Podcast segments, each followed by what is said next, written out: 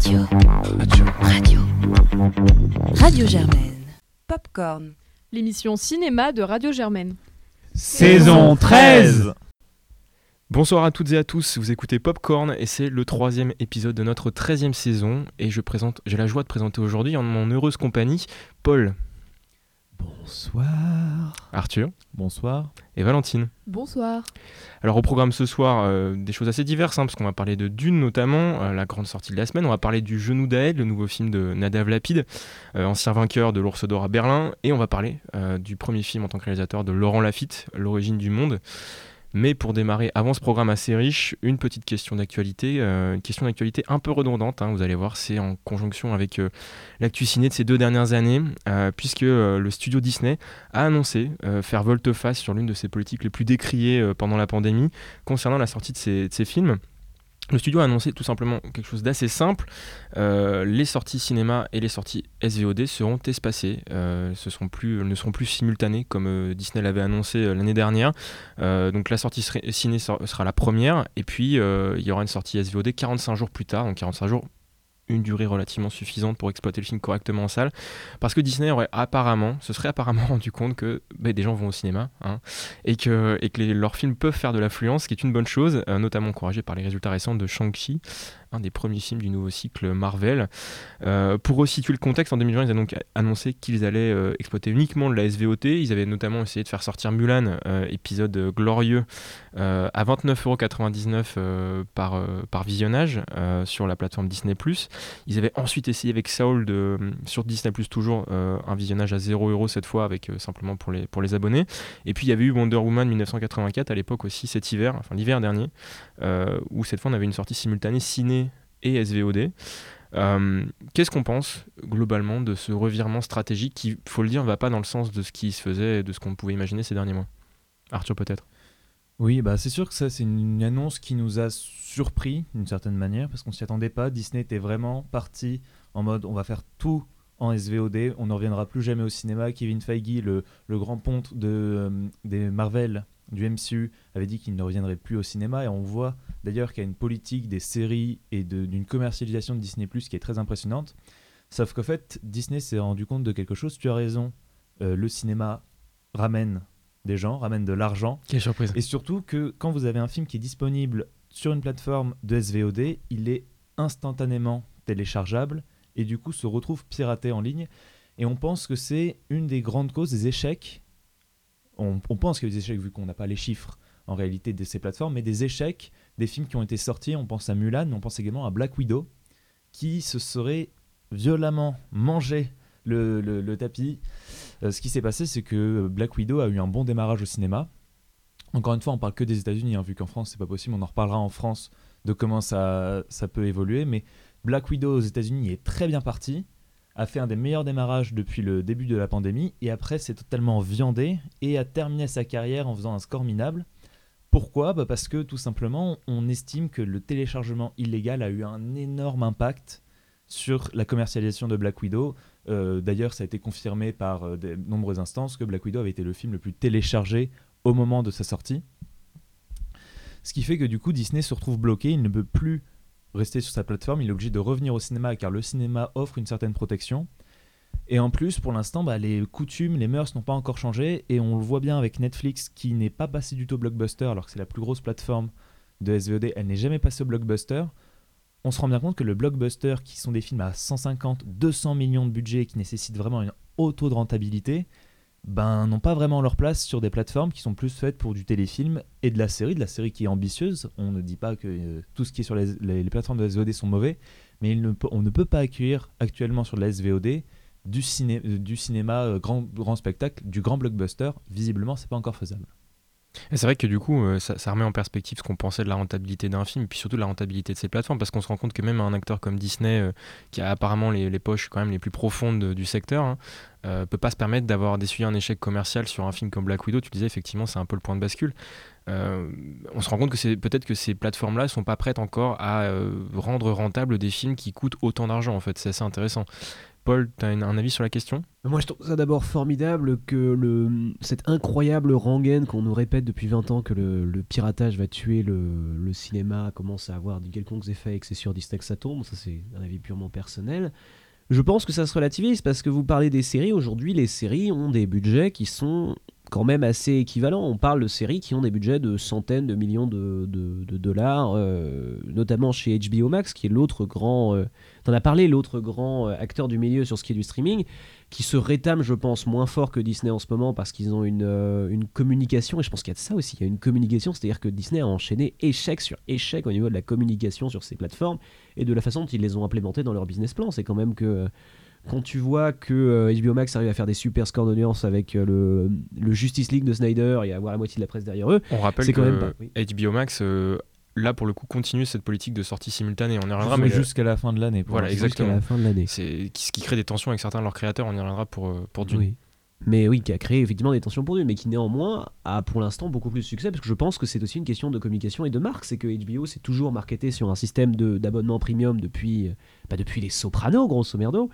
et que euh, ça tient encore, mais c'est vrai que Disney s'est lancé, je pense, un peu trop vite dans ce système, et qu'ils n'ont absolument se sont pas acclimatés euh, au système dans lequel ils entraient, au marché et que c'est aussi, c'est aussi ça en fait que ça reflète. C'est une mauvaise acclimatation à un marché. Ils, ont cru qu'ils pouvaient produire comme ils produisent pour le cinéma sur des plateformes de streaming. Or, c'est encore une fois, je reprends l'exemple de Netflix. On voit bien que Netflix, vu comment ils produisent, tu parlais de la série. Oui, les séries ont des gros budgets, mais parce qu'une série, c'est sur le temps long, ça marque différemment le, le, public et surtout, ça se regarde dans un autre contexte.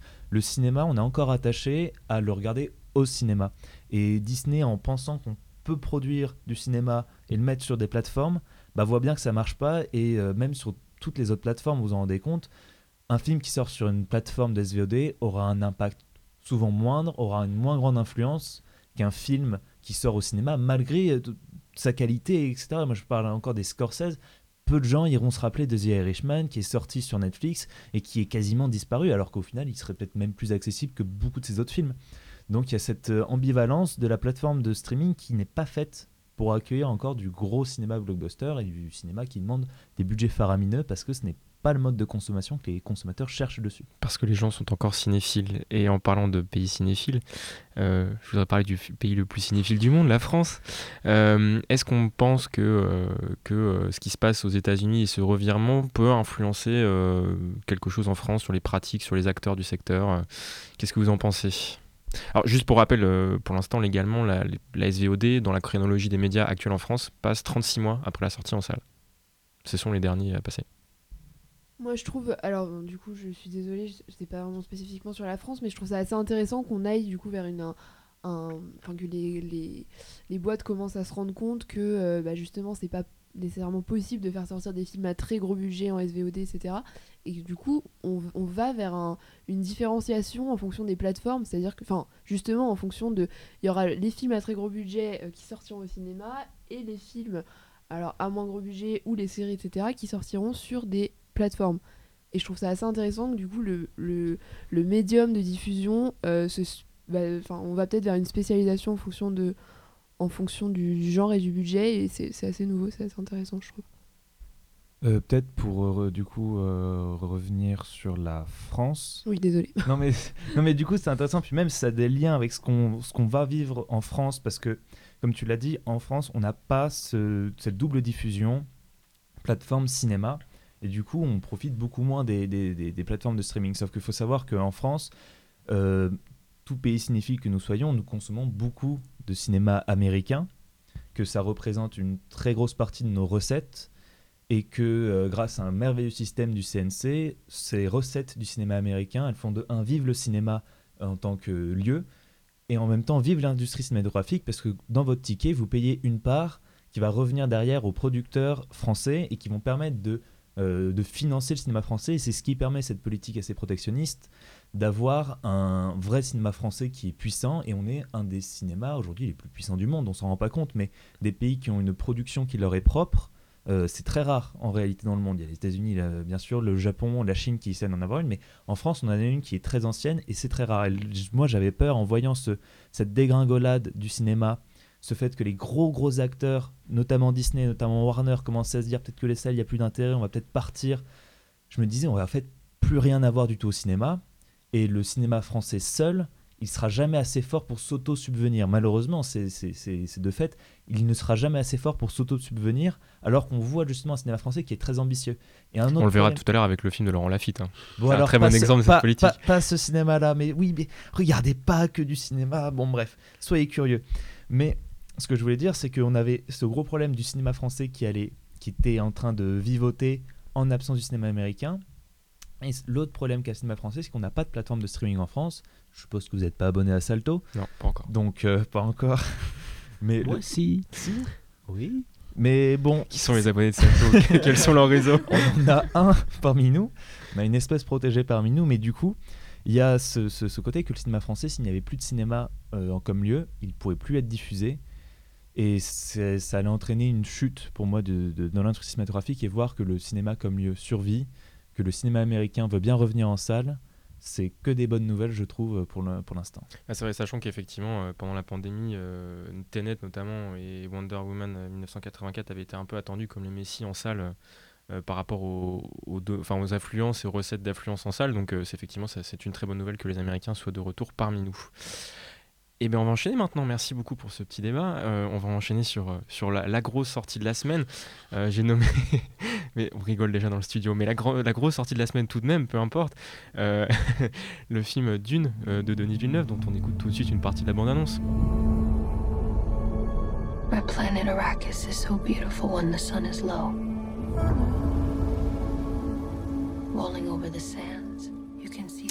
Et c'est Arthur qui va nous présenter. Dune, la nouvelle adaptation du roman de Frank Herbert, euh, réalisé cette fois-ci par Denis Villeneuve, arrive au cinéma après plus d'un an d'attente parce qu'il était prévu pour décembre. Il est arrivé euh, cette année en septembre avec un casting 5 étoiles Timothée Chalamet, Zendaya, euh, Jason Momoa, Oscar Isaac, Rebecca Ferguson, bref, une, une pléthore d'acteurs. C'est aussi le retour du blockbuster non franchisé au cinéma parce qu'il me semble que depuis Tenet, on n'en avait pas eu de gros films à gros budget qui ne venaient pas de franchise. Euh, c'est une adaptation, mais qui n'est pas de franchise surréculée. C'est un film qui était très attendu, on peut le dire, à la fois comme un messie pour faire venir du public en salle, mais aussi comme une tentative de la part de Warner de lancer une nouvelle saga. Donc du coup, Dune raconte l'histoire de la famille Atreides, une, donc on est dans le space opéra, nous sommes en 10 180 des brouettes. La famille Atreides, une famille noble euh, se voit confier la planète Arrakis, une planète qui dispose de la plus importante et la plus précieuse ressource de tout l'univers, l'épice. Sauf que c'est plus ou moins un piège et la, maison Atride, dont son chef Leto et son fils Paul, qui va devenir le héros du film, euh, va tomber dans ce piège et va du coup suivre, euh, devoir subir moult péripéties. Et Paul, du coup, qu'est-ce que tu en as pensé? Je te relance, vas-y. Alors, d'une, virgule, première partie, le premier film d'une franchise, donc, euh, qui, le, le, premier gros blockbuster d'une nouvelle franchise euh, qui se lance donc euh, en cette saison de rentrée. Réalisé, donc, on l'a dit, par Denis Villeneuve, cinéaste acclamé s'il en est, issu des, belles de la belle province du Québec. Dune est donc un. Tu l'as dit, c'est un. C'est et là, euh, je vais être positif, c'est un grand opéra de sci-fi comme on n'en a pas fait depuis très longtemps, qui est très premier degré, euh, qui n'a pas ce côté très référencé, très post-moderne, etc. C'est très premier degré, très très premier degré dans tout ce que ça fait. Ça donne des très beaux plans d'ensemble. Il y a une quantité absolument infâme de cérémonies dans le film qui durent quand même deux heures et demie, qui pour la plupart sont extraordinairement satisfaisantes à voir. On voit qu'il s'est passionné pour ce roman qui faut le dire, est extraordinairement long et ses suites et son univers étendu et tout ce qu'a écrit Herbert sur le sujet. Il l'a lu, il en a fait sa, sa propre interprétation. Je trouve ça chiant comme la mort, mais je dois reconnaître que c'est un projet de passion. D'abord parce qu'il y a une précision dans l'adaptation des scènes qui est stupéfiante et qui parfois pousse suffisamment au ridicule pour être divertissante. Par exemple, il y a une scène face à un espèce de moustique tueur euh, que je trouve génial. Donc il y, a des scènes qui sont très satisfaisantes en plus des, scènes.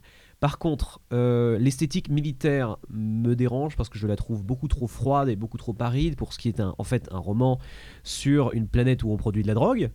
Parce que l'épice, tu en as parlé, cette grande valeur de l'épice, c'est essentiellement une drogue. C'est une drogue extrêmement puissante, mais c'est une drogue quand même. Et quand on sait ce que faisait Herbert, les engagements d'Herbert, autant écologiques, parce que c'est un autre problème, que euh, simplement euh, dans la mouvance hippie, etc. Ça paraît très étrange d'en avoir une vision très froide et très stérile, alors justement que le roman, le propos original, lui, est beaucoup plus ouvert vers la folie, vers à la fois une espèce de tension entre l'hyper-contrôle et qui mène au fascisme, parce que en plus, euh, c'est des personnages qui vont vers le fascisme, c'est sous-entendu par le film, c'est dit par le bouquin et euh, d'autre part une espèce d'aspiration vers une grandeur cosmique, une harmonie totale dont on ne comprend pas grand-chose. Ça, c'est formidable dans le bouquin, c'est moins formidable dans le film parce que, en fait, le film essaye d'être un space opéra grand public et ce qu'il perd à adapter ce bouquin-là, ce qu'il perd, c'est une forme d'humanité dans ses personnages. Parce que comme beaucoup de ces personnages, malheureusement, sont quand même des archétypes et c'est intentionnel, on a une froideur dans les échanges qui parfois, moi, je suis désolé, me dérange. Et d'autre part, et ça sera mon point final avant, avant qu'on termine, l'affiche est merveilleuse. Je n'étais pas très intéressé par le film, par contre l'affiche est magnifique parce qu'elle est construite dans des teintes extrêmement douces de bleu qui ouvrent du sol vers l'univers. Ça, je trouve que c'est très beau parce que c'est une direction artistique que je n'ai jamais vue, ou très peu, dans les space opéra. Quelque chose de vraiment très doux, très peu de teintes frappées, justement. Un truc qui, finalement ouvrirait vers quelque chose. Tu sais ce que n'a pas le film? Des teints doux. Il n'y a que des teints gris, il n'y a que du gris, du, granit, du, du sable marron, une espèce de reprise pétée. De... Enfin, tout ça me dérange beaucoup parce que j'ai l'impression qu'on va nulle part. Donc je ne sais pas ce que tu en as pensé, mais j'ai l'impression que sur toutes ces promesses, après déjà ouvrir, offrir un monde cohérent et terminé, puisqu'on est face à une première partie, offrir une vision peut-être un peu novatrice et par ailleurs offrir peut-être un conflit qui serait passionnant, le film est un échec. Parce que Arthur, tu es en train de t'échauffer pour un combat, si j'ai bien Oui, vu. hein. oui, parce que. Mais c'est- intéressant, on n'a pas du tout la même interprétation de, de Dune. Déjà, parce que moi, j'ai pas lu les romans. Euh, je n'ai vu que la version de Lynch de 84, et c'est peut-être pas la meilleure manière de rentrer dans Dune. Euh, même si j'aime beaucoup ce premier film, mais pour d'autres raisons. Et moi aussi. Et, mais ce n'est pas encore le débat. euh, On fera une émission spéciale Dune, on vous le promet un jour. Mais en tout cas, moi, j'ai beaucoup aimé ce Dune premier volet. Alors, premier volet, moi, ça me l'a vraiment mis en travers de la gorge parce que le film s'arrête pas du tout à un endroit il fallait qu'il s'arrête. Euh, je vais revenir sur ce que tu as dit, l'esthétique froide de ce film. Moi, c'est justement ce que j'ai aimé. Euh, on retrouve ça beaucoup dans le travail de Denis, de Denis Villeneuve, dans ses derniers films. On va reprendre Premier Contact, on reprend Blade Runner. Il y a une certaine froideur, une certaine euh, mécanicité de, la, sa réalisation qui est millimétrée. Encore une fois, il y a un nombre de plans qui sont parallèles. La, photo très grisâtre, très terne. On va jamais, on va rarement faire ressortir des couleurs très pimpantes, très vivantes. Moi, j'aime cette euh, manière de montrer Dune et ça tranche beaucoup avec le blockbuster qu'on peut voir actuellement qui est toujours très fêtatoire, qui se pense obligé de l'être parce qu'il prend le public comme un gamin qui devrait être tout le temps euh, survitaminé. Et moi, du coup, ça me dérange et j'aime beaucoup ce côté où on soit en effet sur une planète où il y a une drogue qui pousse, qui est littéralement sur le sol. On peut sniffer du sable et être totalement foncé. Et d'avoir un film qui, qui est terne, mais terne à l'extrême. Moi, je trouve ça génial, justement, en fait. Et euh, pour, euh, pour revenir là-dessus, sur ce côté où un film qui, qui, justement reste dans ce côté terne, euh, le personnage de Zendaya, on va pas revenir trop comment elle apparaît dans l'histoire, etc. Parce que là, c'est un problème, mais je j'ai pas envie de spoiler trop le film. Dans tous les rêves que va faire Paul, elle va être montrée. J'avais lu un truc dessus qui me faisait marrer. Elle, elle est montrée comme si elle était dans une pub Dior. Et c'est vrai, il y, a- un côté très euh, fêtatoire. Et c'est une des rares moments où le film d'ailleurs se laisse avoir une mise en scène très pimpante, avoir être très euh, complaisante avec le, spectateur. Et quand on va la voir à la fin, Zendaya, bah, elle va être au final euh, pas filmée euh, de manière très complaisante, très sympathique. plutôt crade, l'image est plutôt très terne à nouveau. Et moi, ça montre bien ce qu'est Arrakis en fait. C'est terne, c'est crade, c'est difficile à y vivre. On, est, on subit cette planète plutôt qu'on y vit en fait. Et moi, c'est ça qui m'a plu. Euh, sinon, j'ai quand même quelques petits défauts, notamment sur la construction du film. Je trouve que le climax est mal mis. Il est en plein milieu du film, on peut le dire. Et du coup, on, derrière, le film a du mal à rebondir, même s'il tente de mettre des enjeux. Euh, ça patine un peu, je trouve, sur la deuxième partie. Mais sinon, c'est pour moi du 100% et j'attends vraiment, vraiment la suite qui va justement conclure Dune. euh, parce que c'est davantage un film de 5 heures que deux parties euh, de 2h30 chacune. Euh, donc oui, pour te répondre, Arthur, en fait, je- moi, je pense d'une part que la façon dont la, la planète est interprétée est dangereuse en fait parce que ce n'est pas le propos du film et c'est des trucs qui sont sous-entendus d'abord par le moto du Bene Gesserit qui est ressorti à plusieurs reprises et ensuite le moto des Fremen qui sont quand même, on nous l'a sous-entendu, le faction qui va devoir suivre. C'est-à-dire qu'en fait, l'approche principale, c'est de refuser l'approche entre guillemets des envahisseurs que sont d'une part les, les grands méchants et d'autre part les héros qui ont tous les deux finalement cette perception de ces planètes comme un obstacle et d'accepter qu'il faut vivre dans un écosystème. Et c'est la perspective qu'ont les Fremen, avec l'idée même de, de cette combinaison qui va recycler l'ensemble de ton corps. Et de ce point de vue-là, je trouve ça très étrange de représenter justement et toujours cette, cette, cette planète comme un danger permanent. C'est logique dans la perspective du personnage, sauf que la perspective du personnage, elle évolue énormément et extrêmement vite, et ça, je trouve ça dangereux. Mais ça, c'est pour résumer sur un problème de... Simplement, euh, c'est un truc de puriste.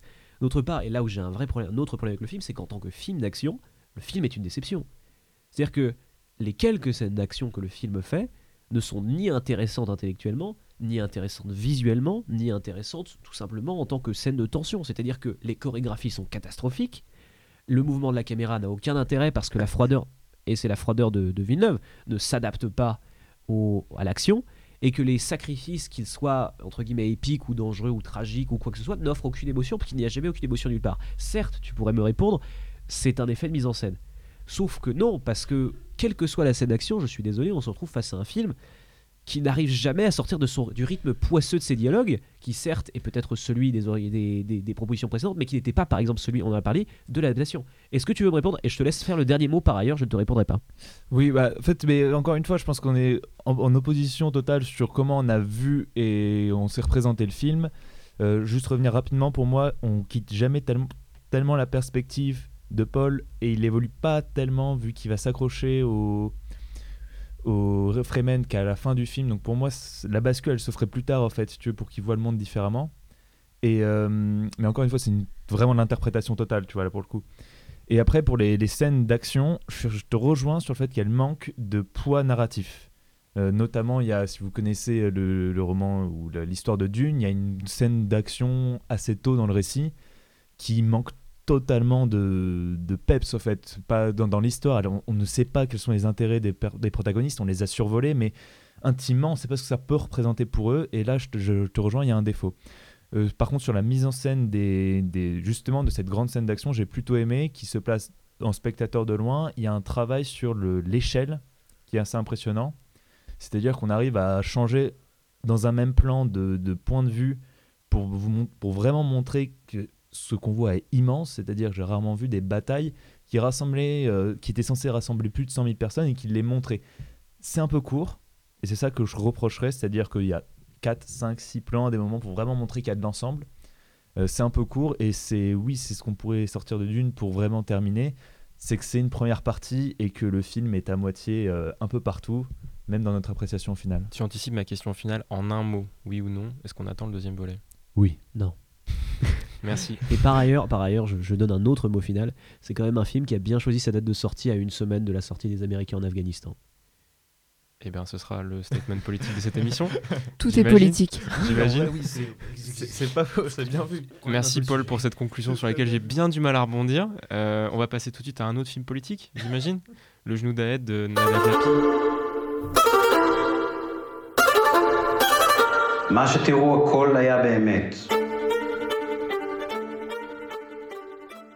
Et donc pour le présenter, Paul. Oui, donc euh, Le Genou d'Aed est le nouveau film de Nadav Lapid, sorti d'abord à Cannes où il a eu le prix du jury. euh, le- en- en- enfin, il, a été, il a reçu le prix du jury avec Memoria, le dernier film d'Abhishek Pongvera, c'était cool. Et donc c'est un film qui va nous raconter euh, le départ d'un réalisateur dont le nom n'est pas complètement connu, je crois qu'il s'appelle Y dans les sous-titres. C'est Y, ouais. Ouais, et il, se dé- il décide donc de se rendre dans le désert euh, israélien pour aller finalement faire la présentation d'un de, d'un de ses films récompensés euh, dans une bibliothèque euh, locale. Et de là se lance une forme de grande crise finalement artistique pour cet homme qui semble être au milieu de dizaines de doutes, de relations, d'échanges, alors même qu'il prépare son prochain film, l'adaptation d'un fait divers, euh, l'histoire d'une jeune adolescente qui aurait été frappée par un policier. Mais qu'est-ce que tu en as pensé? Alors, pas grand-chose de bien. Euh, moi, j'ai trouvé que à l'ouverture du film, j'étais très emballée par euh, la maîtrise technique, notamment des mouvements de caméra très rapides, euh, qui voilà nous est plongé dans un espèce de monde où on savait plus trop où regarder, les yeux allaient partout et je me suis dit waouh, moi j'aime pas trop ce genre de mouvement, mais là j'ai trouvé ça particulièrement maîtrisé et pendant les deux premières minutes assez juste et bien fait. Sauf que ça s'est gâté parce que j'ai découvert en fait au bout de à partir des 15 premières minutes que c'était un artifice qui était euh, destiné uniquement à pallier à quelque chose qui est quand même vraiment problématique, c'est qu'il y avait pas ou peu de scénarios. Et donc, comme tu l'as dit, c'est une énième histoire sur euh, euh, l'artiste, le réalisateur en l'occurrence, qui n'arrive plus à créer, qui n'arrive pas à créer, greffé sur bah, le contexte politique israélien, catastrophique comme ça nous l'est amplement et montré dans le film, de manière pas toujours très subtile d'ailleurs. Euh, donc voilà, moi j'ai trouvé que c'était, euh, ça manquait vraiment de, ça manquait d'un scénario, ça manquait de d'efficacité en termes de narration. euh, c'était, c'était vraiment, vraiment voilà, une errance. Il y a aussi beaucoup d'autres choses qui m'ont gêné, c'est que, alors au-delà du fait que les processus de, les mouvements de caméra très rapides sont répétés à des moments pas toujours utiles, il y a aussi autre chose que, que Lapide adore, c'est Lapide, adore faire, c'est euh, nous mettre une musique sympa faire une scène bon euh, qui sert en général à rien mais une scène avec une musique où voilà la, caméra euh, caméra subjective qui nous donne l'impression d'être en train de sautiller et de danser à côté de, du réalisateur donc c'est sympa. Et là bim il coupe la musique. Donc c'est bien une fois on réfléchit tiens qu'est-ce qu'il a voulu nous dire etc puis en fait on se rend compte que c'est juste pour donner un, un semblant de rythme à ce film où je me suis quand même atrocement ennuyée euh, d'autant plus que j'ai trouvé et c'est le deuxième gros reproche que je lui ferais que c'est un film qui a du mal à passer du particulier au général. C'est-à-dire que c'est un film qui s'inscrit dans un contexte évidemment politique euh, que tout le monde connaît, mais euh, sans parvenir à nous le comment dire à nous le faire comprendre. J'ai trouvé que voilà c'était vraiment un film particulier sur Israël et pas un film sur le fascisme. Il y a quelque chose qui manquait pour, pour lui donner une dimension universelle. Et, euh, et ça, ça m'a beaucoup gêné, d'autant que par ailleurs, il y a tout ce côté que je déteste euh, du film sur le réalisateur, avec un tas de références euh, à Eisenstein au début, euh, évidemment à Romer avec le titre, d'ailleurs complètement inutile. Enfin, moi j'ai pas vu le film de Romer, mais j'ai vraiment pas compris pourquoi le film s'appelait Le genou d'Aed, alors c'est peut-être que ça m'a échappé, mais enfin j'ai trouvé que c'était un film qui avait un seul niveau de lecture, qui était au-dessus de ma tête, donc j'ai pas aimé. Voilà, je me suis ennuyée, et d'ailleurs, je me suis dit à un moment, tiens, cette bande-son étrange, qu'est-ce que c'est? En fait, c'était les gens qui ronflaient dans la salle. Il y avait genre 4 personnes en. Est-ce que tu as dormi, Paul? Alors moi non, non, moi j'ai trouvé ça très marrant. Euh, donc euh, je pense que ça m'est aussi passé au-dessus de la tête, parce que c'est pas censé être marrant je crois. Mais de fait, je, non, moi je veux plutôt plus apprécier je pense que toi.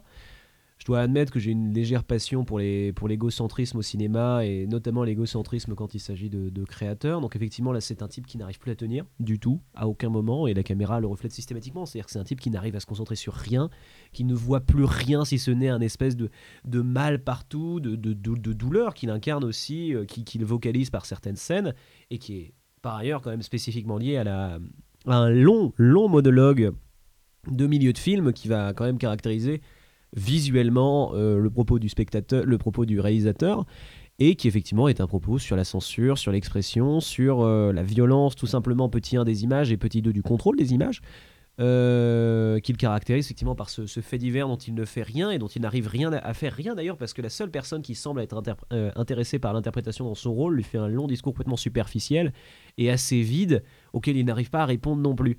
Donc c'est un film sur un type qui voit euh, le lait partout, qui voit le, grossier partout, qui le répète en permanence, qui n'arrive pas à comprendre, et dont finalement la salvation, la salvation, non ça n'existe pas du tout la salvation, donc finalement la, la seule lueur de sauvetage, ça va être un moment de, de pureté éclatante et encore plus grotesque, qui sort au fond d'une espèce de mélodrame incompréhensible qu'il crée lui-même dans un mouvement de d'autodestruction inexplicable euh, vers la fin du film. Donc c'est un film qui est un peu long, qui certes est un peu long par séquence, moi qui, que j'apprécie beaucoup parce qu'il a une espèce d'esthétique pop, de, de punk, pardon, punk, pas pop, punk, une espèce d'esthétique punk de, de, tout casser, de, de l'acteur se jette à bras le corps dans tout ce qu'il fait. Il y a une scène où pour aucune raison il fait un, il fait un vlog à sa maman parce qu'il fait tout pendant tout le film des vlogs à sa maman euh, qui est aussi sa scénariste. Et d'ailleurs le thème freudien va revenir et revient maintenant que j'y pense dans tous les films de cette semaine. Euh, Donc, ce sera le thème de la semaine. Oui, Des- de manière un peu moins fine, un peu moins fine après. hein. Oui, Ouais, mais ouais, puis même Dune, j'ai pas vu le thème freudien. Bah, Non, il y a non, quand même non, toute la non. relation entre, euh, entre Paul et sa mère qui est très importante. Oui. C'est quand même le centre névralgique et émotionnel Oui, du récit. Bon, Isra- Israël, Israël. Israël. Notre mère à tous. Euh, de fait, euh, au-delà de- de- des problèmes qui effectivement critiquent un pays qui aujourd'hui est dans une période de crise et qui critique un, beau parler, une belle façon d'être, parce qu'une grande partie de la, de la thématique du film, c'est qu'il se fait inviter par une fille qui, euh, de façon peu subtile d'ailleurs dans la mise en scène, semble être intéressée par lui et que lui, au lieu de lui répondre, il la snob, il l'insulte, il la manipule et il s'en sert pour faire ses, ses basses besognes parce qu'il pense qu'elle est bloquée dans un système de pensée plus comple- moins complexe, qu'elle n'arrive pas à aller au-delà. Et donc, effectivement, c'est cette fille qui va prendre tout le lot de, sa violence jusqu'à ce qu'elle elle se fasse sauver par un, ressort narratif que je vais pas expliquer. Donc, il y a d'une part une violence qu'il inflige aux autres et la violence que lui subit, de, enfin, ce qu'il perçoit subir de, effectivement, la, brutalité de, de cet état, de, de ce côté très totalitaire du contrôle de la pensée qui s'incarne par une simple formation. Donc, de ce point de vue-là, tous ces thèmes-là sont très intéressants. Et ce qu'il en fait, moi, je pense, contrairement à toi, m'a paru plus intéressant. Et justement, moi, je suis peut-être plus positif, toi, tu es plus négatif. Qu'est-ce que tu en as pensé Valentin? Merci pour ce service sur un plateau. Euh, non, mais en fait, je, trouve que tu. En fait, j'ai interpré- interprété des choses, à mon avis, à l'inverse de toi. C'est-à-dire que, justement, moi, ce qui m'a intéressé en partie dans le film, par moment, c'était la manière dont il utilisait le, le mélodrame euh, bah, visible. hein, parce que, comme vous l'aurez peut-être compris, en fait, le film se déroule presque en temps réel. C'est-à-dire que ça se déroule vraiment sur une matinée après-midi. Euh, donc. D'ailleurs, il y a un peu un truc euh, de mise en abîme puisque le film se déroule pendant la projection d'un film et on parle d'un prochain film. Bon, bref, on a bien compris que voilà, il y avait une projection du cinéaste lui-même. Mais justement, la partie mélodramatique, puisque le film s'ar- s'articule quand même autour de deux personnages, l'artiste et euh, la personne qui, reçoit, donc euh, une fonctionnaire qui très rapidement lui fait du rentre dedans. Et il y a un peu cette tension amoureuse, sexuelle entre les deux pendant tout le film qui, et là, c'est pas un spoil incroyable, en gros, est entretenue sans être assouvie tout le long. Et il se sert de ça en fait pour amener la politique parce que justement en fait c'est en piégeant euh, cette femme sur le, plan des sentiments, de la proximité amoureuse, qu'il en arrive à retourner les choses politiquement et à, faire un acte politique. Et le film, je trouve, est assez habile dans la manière dont il intrigue les deux parce que moi j'étais accroché par cette tension-là que je trouve bien restituée dans la mise en scène, la tension amoureuse. Et, euh, et en fait, c'est une manière subtile, je trouve, de faire advenir un propos politique en réalité parce que c'est dans cette tension-là, dans l'attirance qu'il a pour elle et dans la répulsion profonde qu'il éprouve pour les méthodes qu'elle emploie, que se situe toute l'ambiguïté de l'artiste dans la société politique euh, israélienne. Et je trouve que c'est peut-être la seule manière subtile qu'il a de parler de politique parce que pour le reste, le film se veut très critique et se veut très très euh, fort sur ses positions. Et je trouve qu'en fait, je me suis posé la question de savoir quel, euh, quel- quel public il allait gêner parce que on voit très vite euh, au générique qu'il a des crédits euh, du centre culturel euh, israélien, du ministère, etc. Ce qui est quand même un peu ambigu. Mais en même temps, c'est un film qui a une résonance essentiellement internationale, je pense. Donc, par qui sera-t-il vu en Israël Pour quelles conséquences Et qui cherche-t-il à convaincre en Occident? Je suis pas bien certain que les gens qui aillent voir le film soient des fervents défenseurs du, du Likoud, mais Bon, je ne sais pas. Et, du coup, je me suis un peu posé la question de savoir si c'était pas un peu un coup d'épée dans l'eau, surtout que Synonyme était déjà dans le même registre, euh, déjà une sorte de, de, coup de poing, de film coup de poing euh, sur la politique israélienne. Donc ça m'a un peu gêné, je trouvais ça un peu vain. Euh, et puis par ailleurs, sur le style, tu en parlais, Valentine, je trouve que c'est. Je, je- j'accroche vraiment assez peu à cette, euh, à cette rhétorique euh, pop, punk, on en dira ce qu'on en veut. Il a une attirance euh, pour le, pour le clip qui est indéniable et qui d'ailleurs est peut-être une porte de sortie éventuelle si jamais sa carrière s'effondre, parce que ça marche plutôt bien. Mais, mais par ailleurs, je trouve que ça sert vraiment à rien. Une espèce de caméra un peu subjectivée, dont on comprend qu'elle est plus ou moins omnisciente. Enfin, il fait sauter d'un point de vue à l'autre. Il y a quelque chose de très virtuose, de très habile. Mais pour le reste, ça reste une caméra qui se remue dans tous les sens pour pas dire grand chose. Donc j'étais un peu perdu, j'avoue. Un élément à dire euh, en plus sur, euh, sur ce film, euh, l'un ou l'autre? Oui, alors pour revenir juste sur les financements euh, du film, tu t'en as parlé il y a deux minutes, extrêmement ambigu. Est-ce que quelqu'un qui connaît un peu la situation que, de l'industrie culturelle israélienne peut m'éclairer? Parce que, ok, personne. Non, je Parce que saurais pas dire. vraiment, au début du film, moi j'avais lu le pitch et j'avais compris que c'était un film à charge, enfin à charge, un film très engagé. Et j'arrive et je, au cré- enfin, je vois euh, créditer le, le- en gros le ministère de la Culture israélien. Quoi. Ouais, non, c'est. là, je me suis dit, euh, D'un côté, c'est comme Serebriakov qui se fait systématiquement distribuer par tous les circuits euh, russes, alors que techniquement, il le traite comme ennemi public numéro un. Oui, mais voilà, mais alors. C'est- C'est c'est un, c'est un peu culturel. C'est comme la plupart aujourd'hui des films chinois qui sortent à l'international, qui pour la plupart sont pas, ils sont pas toujours critiques du régime, mais qui sont pas positifs, on va dire, sur l'état du pays. Donc je pense que c'est aussi une question de, passe culturel, de ça serait encore plus absurde de ne pas utiliser d'un soft power comme celui-là et de le censurer. Donc ils ont pas, ils ont tous les, toutes les raisons du monde de le laisser passer, d'autant plus que c'est une figure reconnue aujourd'hui. euh. Je pense qu'il y a de ça, tout simplement, c'est un calcul pragmatique entre il leur crache au visage, mais il bouffe dans l'autre main. Donc euh. Ok, merci, ça m'a éclairé. J'espère que ça aura pu éclairer nos auditeurs également. N'hésitez pas, n'hésitez pas à nous faire des retours sur cette analyse politique.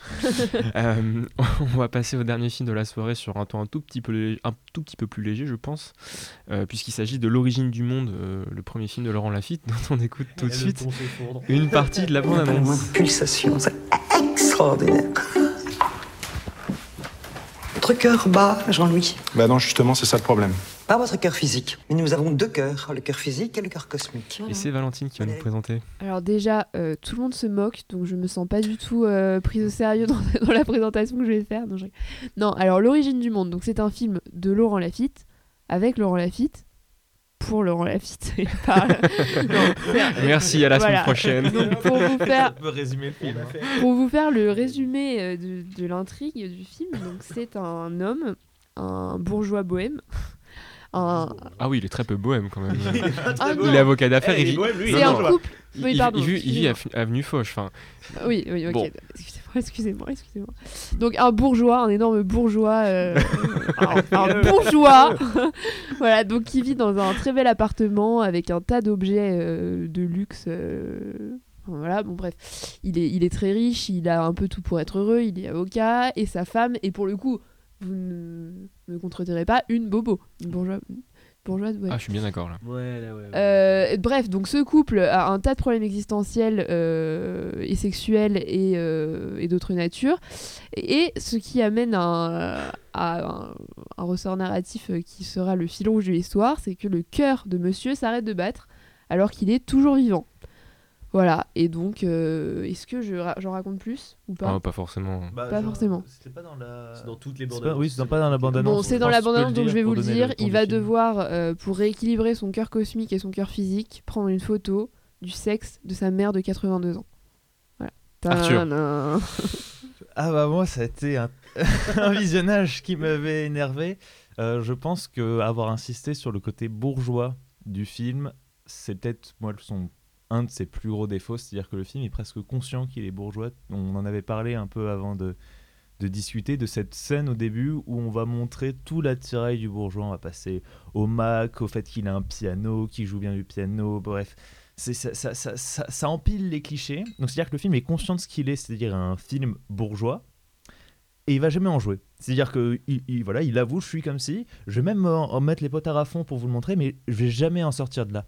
Et du coup, on tombe dans du cinéma bourgeois qui tente de choquer le bourgeois en mettant des gens tout nus, en essayant de de, voilà de, de faire un peu des trucs on essaie de contourner les règles mais au final ça contourne rien du tout. C'est pas du tout euh, c'est pas un humour qui est régressif je trouve. C'est un humour qui est juste bête et méchant à des moments. Alors parfois ça marche et en général pas sur les, les endroits où on pourrait on pourrait y penser c'est à dire comme tu l'as dit le plot du film enfin le, le, le, le- le but ce que doit ré- enfin, le, ce que doit faire Laurent Lafitte La quête c'est-à-dire du héros. la quête du héros la quête du Graal, on peut la dire. quête du Graal, la, l'origine, la quête de l'origine du monde.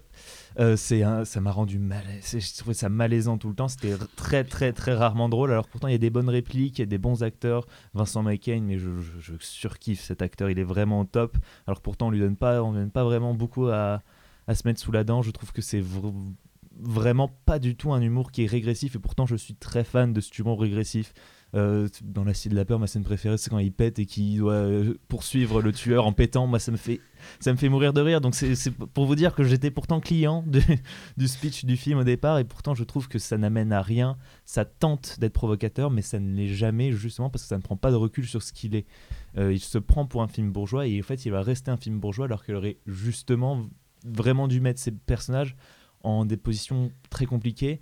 Et je, pour vous donner la parole après, en fait, ce qu'il aurait, selon moi, fallu, c'était soit de rentrer en totale compassion avec les personnages et du coup suivre un personnage qui doit quand même faire un truc horrible.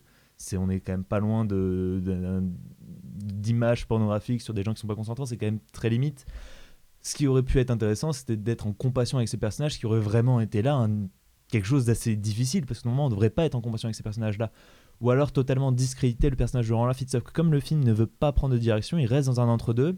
Et au final, c'est malaisant parce qu'il semble pas totalement dénoncer ce que fait Laurent Lafitte, tout en en cherchant rien derrière. Donc pour moi, ça m'a vraiment dérangé. Et j'avoue que la fin du film, pour le coup, j'étais vraiment pas, pas très à l'aise pour, par ce qui a été montré. Je sais pas ce que vous en avez pensé, vous autres. Bah, en vrai, je vais enchaîner parce que je suis d'accord avec toi sur les- tous les points quasiment. Moi, je me suis dit vraiment de- pendant le visionnage, tant de talents gâchés, c'est terrible en fait, de, de faire un film avec une, un, casting aussi intéressant et de vraiment de prendre les acteurs que pour ce qu'ils sont habitués à faire. C'est-à-dire que même Lafitte se donne un rôle où en fait c'est du pur Lafitte. euh, il est à moitié, euh, à moitié distingué, à moitié vulgaire. Enfin, il, est vraiment dans ses rôles habituels euh, de, bourgeois un peu médiocre, un peu à la, à la Philippe Roth, moitié dépressif. Enfin voilà. Karine Viard est là pour être passive-agressive, d'être un peu la, la revêche de la bande, quoi. Et Vincent Macaigne est là pour être un mec qui comprend pas grand-chose et qui est un peu tout le temps perdu. C'est, je me suis vraiment tant de talent gâché euh, à, pour si peu d'imagination. Je trouve ça vraiment dommage. Et effectivement, tu l'as dit, c'est un film qui est profondément malaisant et dès ses premières scènes parce que c'est un film qui juste est misogyne et, euh, et hy- hyper sexiste tout le long. Enfin, c'est- un film qui raconte comment on va euh, se passer du consentement d'une vieille dame pour la prendre en photo euh, toute nue. Enfin, c'est un film qui tout le long s'essuie sur le consentement euh, complètement et qui va construire son arc humoristique sur ce non-consentement. C'est, je, trouve ça assez un peu aberrant et en même temps, ce qui est encore plus triste, c'est que je, ça vient d'une partie du cinéma français dont j'espérais qu'elle soit un tout petit peu plus fine parce que si tu prends Viard, Lafitte, euh, Macaigne que pour les, les, plus, les, plus, les rôles les plus importants du film, c'est quand même des gens qui sont quand même assez souvent de faire la morale au César. Enfin, ils font partie d'une intelligentsia du, du cinéma français en tout cas. Euh, et je suis autant euh, bah, venu de, de clavier de la bande euh, aujourd'hui, ou même de la bande de la show, etc. Bon, j'aurais été moins déçu qu'on soit dans ce genre d'humour. Mais là, venant de cette partie-là du cinéma français, ça me fait un peu mal au cœur. Du coup, moi, j'ai passé effectivement un très mauvais, très mauvais visionnage aussi parce qu'il y a des gags qui marchent bien, parce qu'il y a quand même un peu de talent. Et Vincent Macaigne qui prend du tranquillisant pour chevaux, bah, moi, ça me fait rire. Peu importe le contexte. Mais euh, pour le reste, c'était vraiment euh, très compliqué parce que malgré le fait que le film soit drôle parfois, euh, politiquement, ça ne passait pas. Et j'ai rarement vu un film dont j'étais dès le départ aussi peu d'accord avec lui. Paul, qu'est-ce qu'on a pensé? Bah, je vous rejoins sur à peu près tous les points parce que moi, mon problème principal avec le film, c'est que c'est un vaudeville et que c'est un vaudeville qui n'a pas d'idée. Et qu'il y a un moment où, quand tu as deux idées et que tu fais juste durer pendant une heure et demie, Ah quelle oui, que ça soit c'est terrible. hein. Quelle que soit la bonne idée, il y a un moment où bah, elle va devenir longue et répétitive et gênante parce que tu vois, tu fais un gag sur le fait qu'il faut aller voir la chatte à sa mère, à la limite. Tu fais 15 gags sur la même chose et c'est le même gag à chaque fois. Stop Et du coup, c'est là en plus où le propos politique rentre et commence à devenir vraiment désagréable parce qu'on n'a pas parlé, mais il y a une scène incroyable dans le cabinet d'avocats de. euh, de, Ah oui, de, Lafitte. ouais. de Lafitte qui est infernale, Ah mais oui, qui est vraiment grave. 5 minutes de gêne absolue. Oui, moi, c'est à ce moment-là que j'ai décroché. hein. Vraiment, tu regardes ça et tu te dis, mais qui a osé écrire une scène pareille en je- 2021, quoi. Oh tout ce qui a été vécu. Bah, pour recontextualiser, c'est une scène où une jeune fille vient euh, Avec son père. Vient avec son père, une jeune fille bourgeoise vient avec son père dans le cabinet très chic de l'avocat pour expliquer qu'en gros il y a une vidéo d'elle qui circule, une vidéo intime, et on apprend en fait, on fait des gags sur le fait que bah, cette fille a une vie sexuelle malheureusement, ce qui est un peu triste tout de même. Parce que le fait, on revient sur le l'entre-deux que vous avez dit, c'est que le film hésite entre se foutre de la gueule du père, qui est une caricature, se foutre de la gueule d'une fille, qui est une caricature, et se foutre de la gueule de Laurent Lafitte, qui est une caricature. Et au lieu de dire, je vais me foutre de la gueule du père, qui est le problème dans cette scène, il dit, on va se moquer des trois à la fois et les gens comprendront la subtile, sub, sub- nuance politique du propos. Et tout le film est comme ça. Parce que vous parlez des tous bourgeois. Moi, je pense que là où le truc ressort le plus, en fait, c'est pas dans la première scène, c'est dans la dernière. Parce que le long dernier speech de la mère, c'est entièrement de la frustration de petits bourgeois. C'est le seul et unique sujet de ce dernier speech. Et ça, c'est intéressant. Sauf que, en fait, comme on sait que déjà que tout le monde est odieux et qu'on n'en a rien à foutre de leurs problèmes, et que Viard et Lafitte, ils méprisent profondément Ca- Macaigne parce qu'il est plus pauvre, parce qu'il a moins de succès, etc. Comme on n'a aucun attachement pour personne, et qu'ils sont juste, ce sont juste trois clowns tristes qui errent pour essayer de faire un truc qui était abominable, et que de toute façon tout le monde se déteste, et la vie c'est de la merde, bordel, et qu'est-ce que je fais là à vous raconter ça, mais c'est infâme, mais pourquoi je regarde du cinéma, ça va nulle part, mais... Ah enfin bref. De fait, Pose on cette a- corde.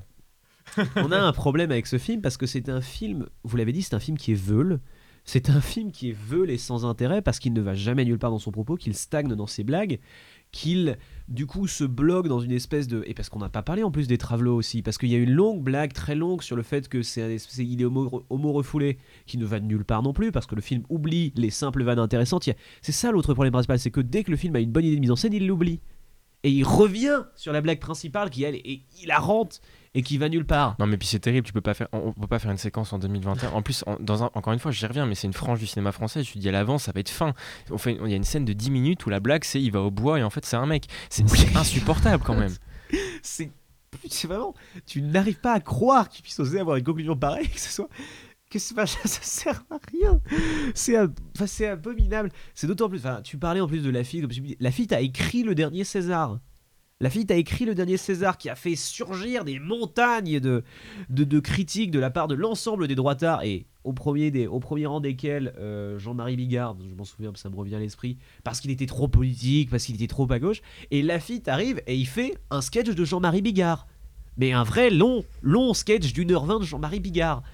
C'est quand même pas possible. Enfin, je sais pas ce que tu en as pensé, toi, Valentine, mais c'est quand même pas possible. Alors, oulala, pff, comment se battre face à tant de, face à tant de critiques? Euh, Moi, j'ai j'ai pas adoré ce film. Je vais pas faire semblant d'avoir trouvé très drôle la scène du Travelo. Honnêtement, c'était pas le cas. C'était pas très drôle. C'était vraiment pas fin.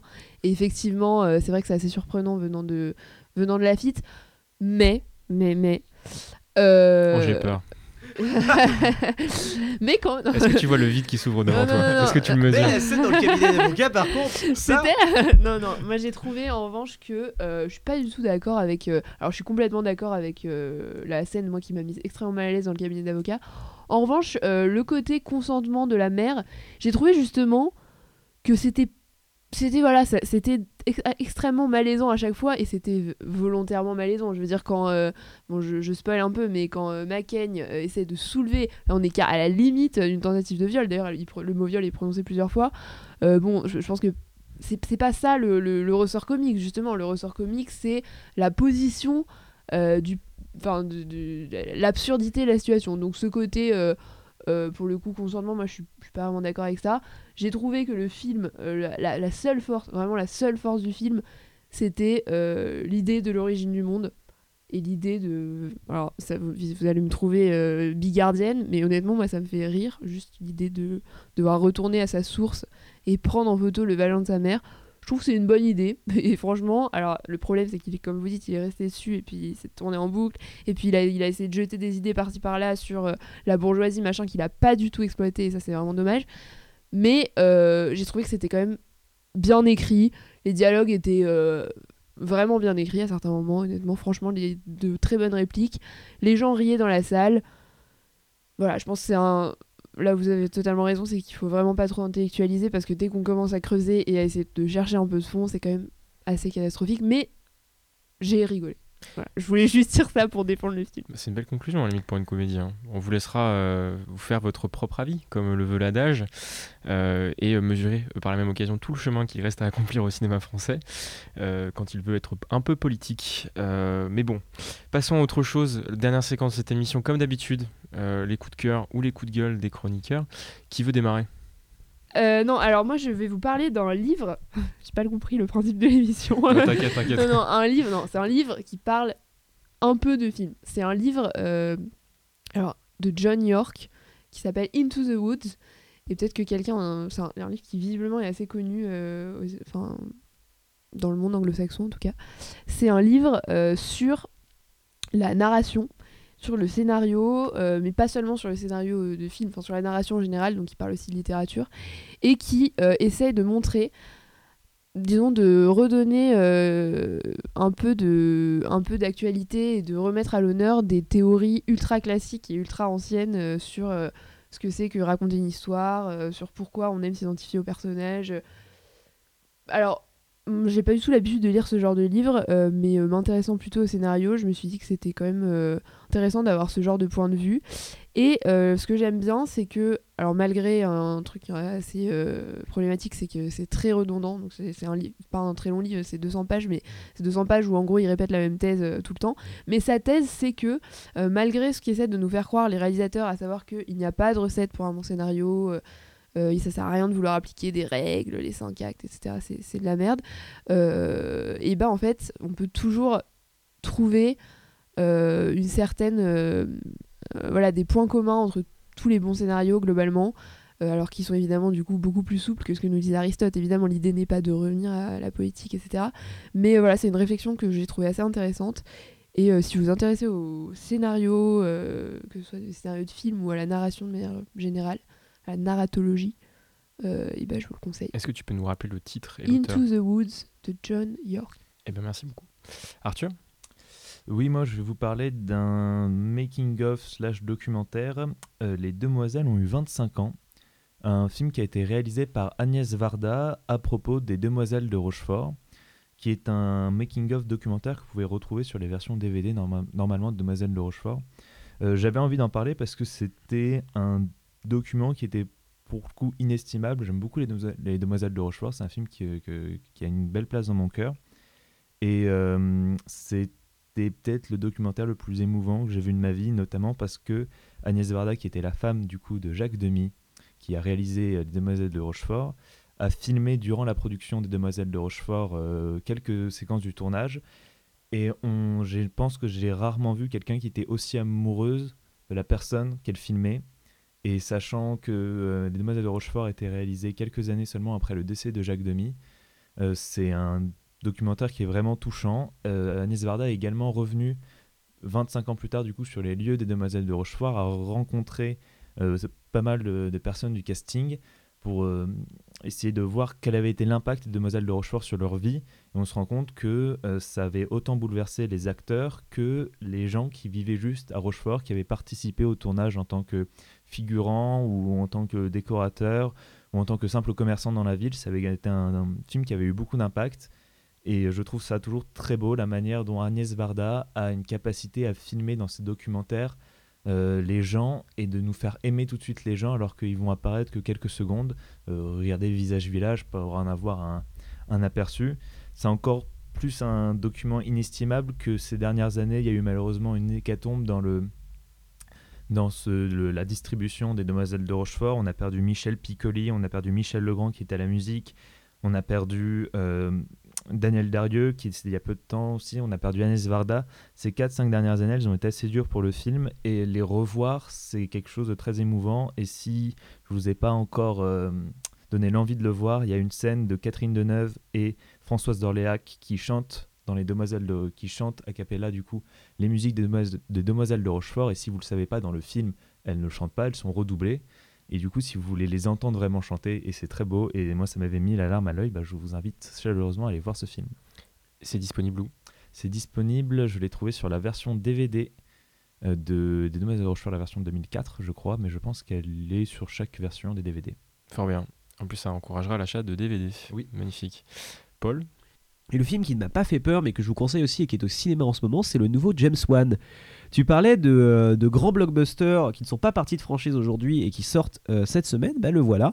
C'est Malignant de James Wan. Donc c'est un film d'horreur en hommage au, en hommage au Giallo euh, qui raconte l'histoire de, Madison, jeune femme euh, qui vit dans un mariage sans amour avec un homme violent et qui pour la quatrième fois est enceinte. Mais elle a perdu les trois précédents. Euh, c'est très mal expliqué. Mais Dieu merci, au bout de 10 minutes, un monstre magique apparaît, tue son mari et commence à tuer des gens dans ses rêves. Se lance une espèce de longue course-poursuite incompréhensible et filmée n'importe comment, racontée à l'arrache dans un des pires montages que j'ai vu de ma vie, en tout cas le montage global. Le montage des séquences est magnifique et il faut le dire, James Wan a une vraie patte avec la caméra qui lui permet de monter tout et n'importe quoi et de rendre ça quand même épique et passionnant. Avec une des pires soundtracks que j'ai entendu de ma vie, vraiment c'est un mélange de... euh, un mélange de, de- d'hard rock, d'électro et surtout d'une reprise de Where Is My Mind, ce qui lui permet de rentrer dans mon club très sélectionné, très privilégié des films par des réalisateurs égocentriques qui ne s'adressent qu'à eux-mêmes et où ils pensent que c'est assez malin de réfléchir à la pensée et en plus ils ont mis Where Is My Mind dedans. L'autre film étant Sucker Punch. Il y en a deux en fait. bien vu Voilà. Euh, donc ça vous donne l'idée du twist. Et donc il y a un twist effectivement que je vais pas ré- révéler, mais juste pour ce twist, et je ne peux pas l'appuyer suffisamment, juste pour ce twist que vous devinerez au bout de 40 minutes de film, vous devez aller voir ce film. Puisque c'est l'un des twists les plus bêtes, les plus géniaux et les mieux exploités que j'ai vu dans un film d'horreur moderne. C'est n'importe quoi. C'est vraiment, objectivement, n'importe quoi. Et juste pour ce twist qui mène vers une scène d'action dans un commissariat qui est probablement l'une des plus belles scènes d'action que j'ai vues au cinéma, dans le cinéma américain depuis John Wick 3. vous méritez d'aller voir ce film. Certes, c'est un peu long. Bon, c'est un peu gore aussi parce que c'est un giallo, donc euh, quand, on découpe des, quand on découpe des gens en morceaux, on découpe des gens en morceaux. Il y a le côté bout de quelques-unes des productions modernes de James Wan, mais juste pour ce twist, vous vous devez d'aller voir ce film. Bah, ça donne envie. Hein. Moi, je, je suis plutôt attrapé. Bah, écoute. Ça s'appelle comment? Ça s'appelle Malignante. Comment? Mal- malignante, comme une tumeur Ah. maligne. Ah oui, d'accord. Ok. pardon. Et et- et t'en as beaucoup des clubs comme ça, très resserrés de films. euh, Oui. Parce que Mais c'était si précisément le même thème que, C'est que Sucker incroyable. Punch que ça m'a frappé, si tu veux.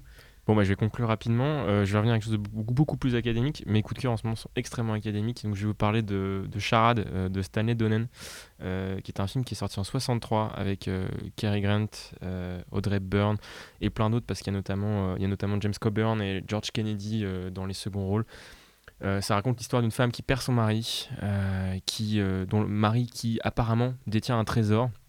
Elle se retrouve, euh, elle, euh, la, la britannique, euh, à Paris pour essayer de trouver ce trésor, mais évidemment, elle est poursuivie par trois méchants qui essaient de le récupérer à sa place, et elle tombe sur Cary Grant qui, et c'est tout le sel du film, on ne saura jamais si c'est un gentil ou un méchant, alors Bien sûr, la relation, vous avez compris qu'entre Cary Grant et Audrey Byrne, ne pourrait avoir qu'une relation amoureuse, évidemment, qui se construit au fur et à mesure du film.